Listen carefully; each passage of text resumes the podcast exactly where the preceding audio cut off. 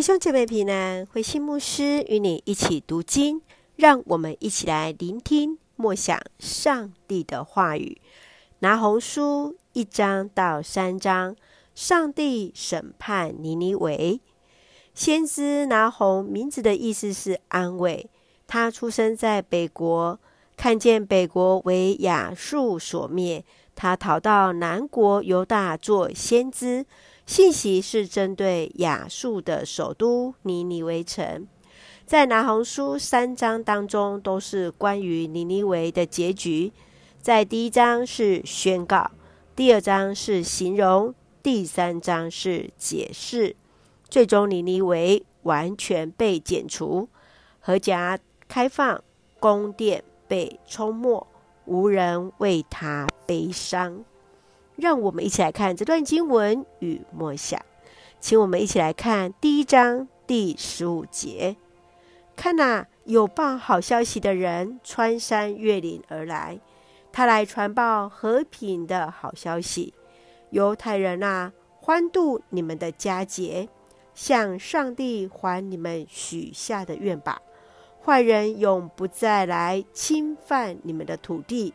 他们已经完全被铲除了。拿红领受上帝的呼召，从北国来到南犹大，宣告上帝的拯救，同时也告诉尼尼微城的人，他们的恶将使他们灭亡。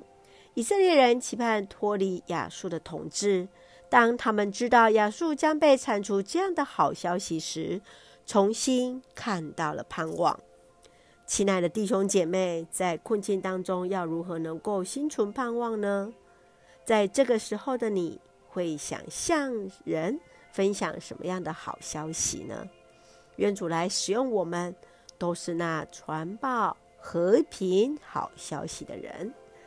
一起再来看第三章第五节到第六节。上主万军的统帅说：“尼尼维啊，我要惩罚你。”我要把你的衣服扒光，让列国看见你的同体，让万民看见你的羞态。我要羞辱你，把脏东西丢在你身上。人要用惊骇的眼光盯着你。先知来指控你：你围城的荣耀是以敌人的鲜血所建立起来的。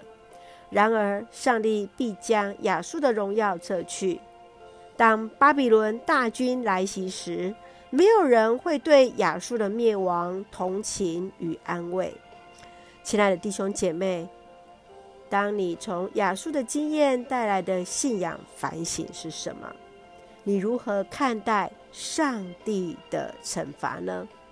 求主来帮助我们，也在这个时候警醒在主的面前，一起用第一章第三节作为我们的金句。他不轻易发怒，大有能力，但万不以有罪的为无罪。是的，上帝不轻易发怒，但是他并不会以那有罪的视为无罪。愿主帮助我们在神的面前得以洁净，也让我们警醒在上帝的面前。一起用这段经文来祷告。亲爱的天父上帝，感谢上帝在每个世代中掌权，深信上帝始终保守带领我们，即便在痛苦中，深信主必安慰保抱，更在上帝爱的保护中得享生命的盼望，经验上帝同在的喜乐。感谢主赐福教会弟兄姐妹与我们所爱的家人身心灵健壮。恩待我们所站立的国家与所爱的台湾，有主的掌权，使用我们做上帝恩典的出口。感谢祷告是奉靠主耶稣的圣名求，阿门。